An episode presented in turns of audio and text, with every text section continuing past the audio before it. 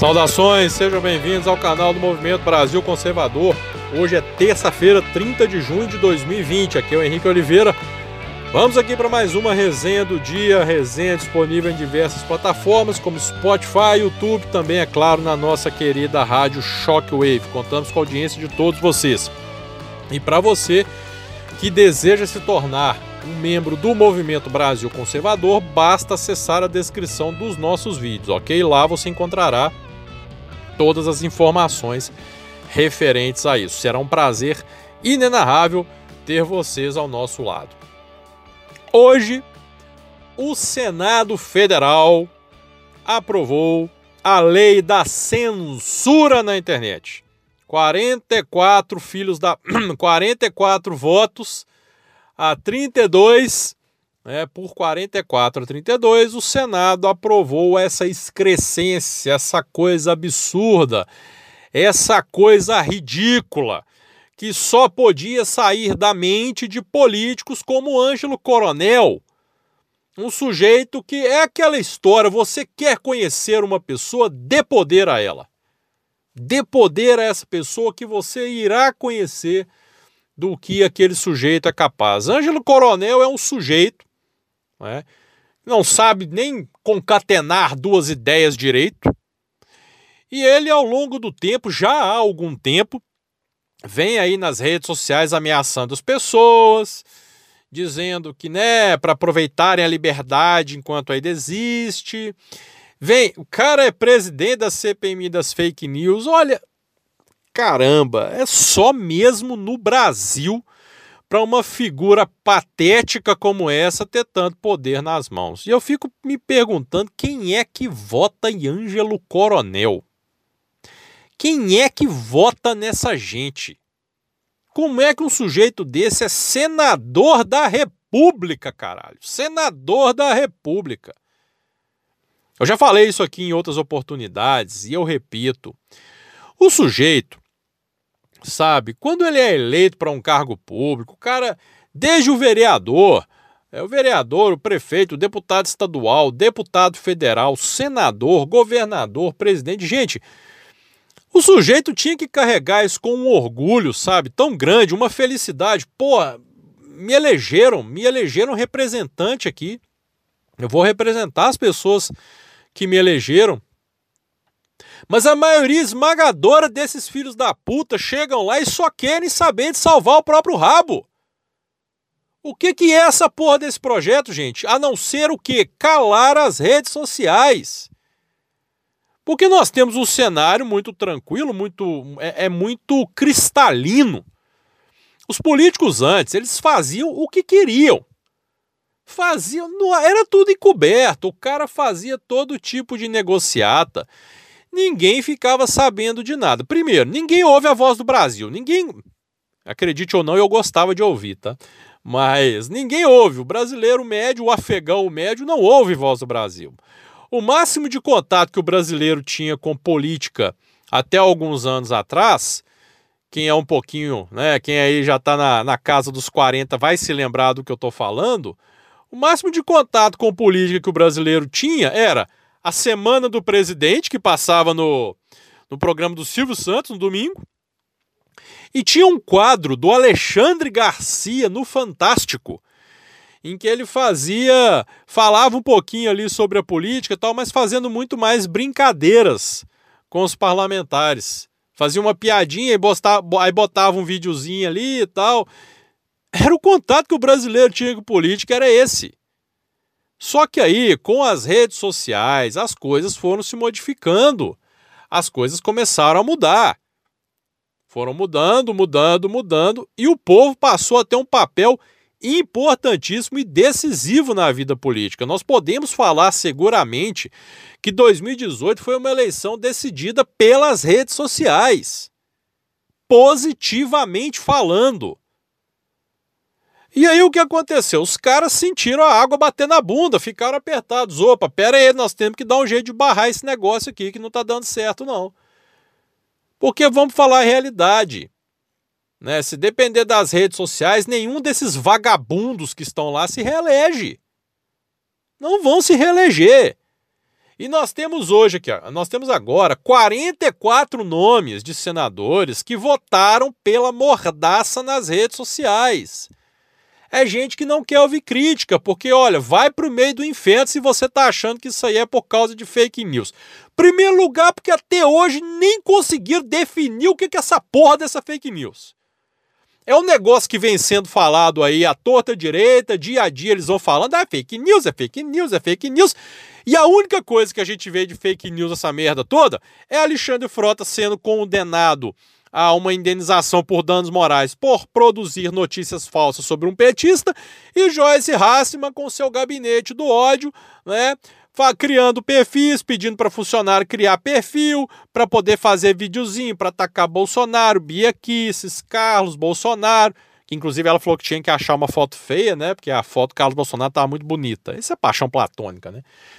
A única coisa que a gente vê de fake news é isso.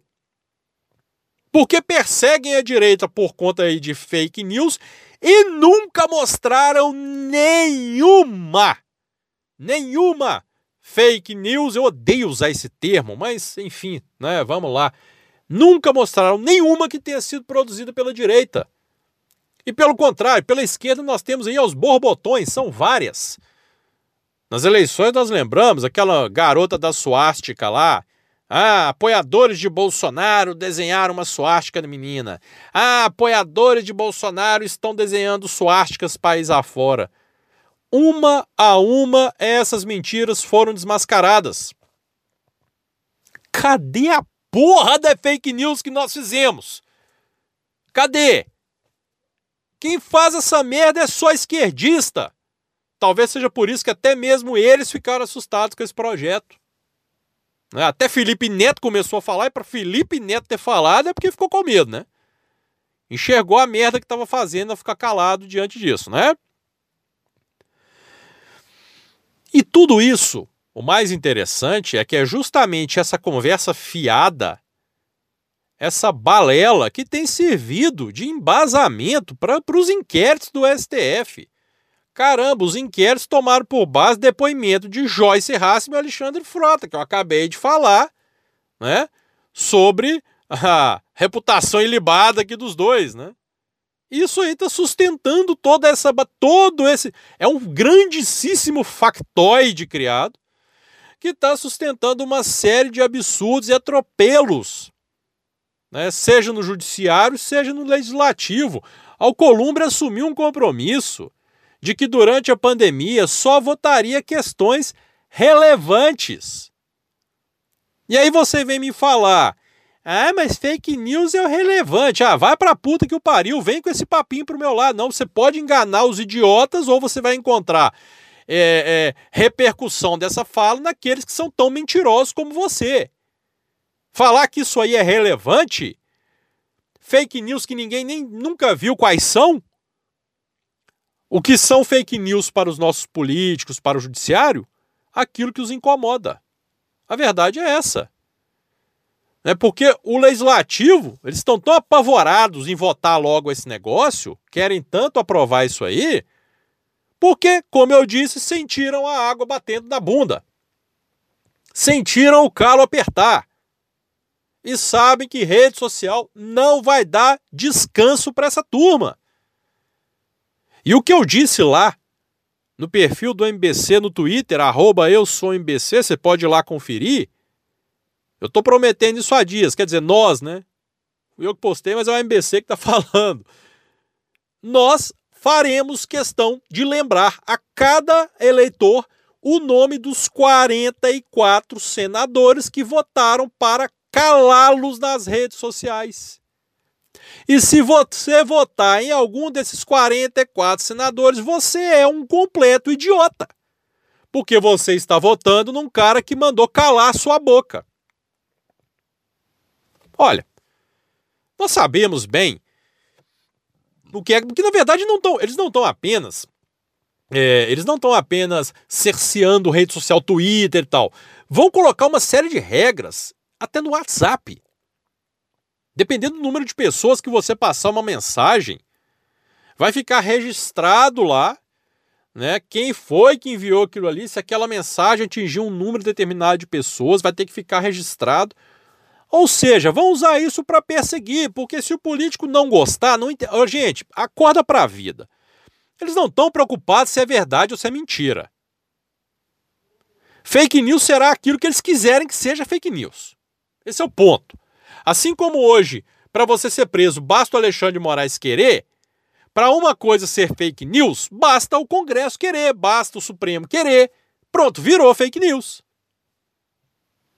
Vocês entenderam a gravidade da situação? Entenderam o dilema que nós estamos vivendo, né? Eu acho que está bem claro. O projeto agora vai para a Câmara. Agora é hora de nós constatarmos um fato e confirmarmos uma coisa. Há algum tempo nós já estamos ouvindo que a base no governo, do governo na Câmara está sendo formada. Ok. Então nós vamos ver agora se a base está sendo formada realmente e se esse negócio vai passar na Câmara ou não. Nós queremos crer que esse lixo, que esse esgoto a céu aberto, não passe na Câmara. Porque podem ter certeza por mais trabalho que dê, a mesma campanha negativa que nós faremos contra os 44 senadores que votaram pela mordaça nas redes sociais, nós faremos contra cada um dos deputados que votarem a favor dessa porcaria. Até me desculpe, eu não sei se eu me confundi. Os 44 senadores que votaram a favor da mordaça nas redes sociais. Eu acho que eu me confundi, mas se eu não tiver me confundido, vocês me perdoem. Mas enfim, cada congressista, senador ou deputado que votar a favor dessa porcaria vai ter seu nome lembrado. Vai ter seu nome lembrado com muito carinho e muito cuidado. Nós vamos divulgar. Até 2022, até 2026. O povo não vai esquecer, não. Nós vamos colocar lá, opa, Simone Tebet, lembra? Votou para calar sua boca. Aquela ali é uma que me enganou, viu? Por um tempo acreditei que fosse alguém, né, que seria digna de ocupar uma cadeira no Senado. Lê do engano, é só mais uma. É só mais uma nesse antro de politicagem que nós temos, que é o Senado Federal. E daí, gente, também agora, né, preparar você aí, ó, eleitor, tá? Para já pensar, nós estamos em 2020, você tem tempo para isso. Pensar em quem você vai votar para o Senado. Porque vocês estão vendo o nosso Senado, que grande merda que é. Né? O Bernardo Kisser até lançou a tag lá. Senado de merda. Vocês estão vendo a merda que é o nosso Senado, que não consegue um, uma, formar uma base para pressionar por um impeachment de um ministro do STF. Que dirá barrar uma lei. É uma lei, por mais absurdo que seja essa porcaria dessa lei, esse PL 2630.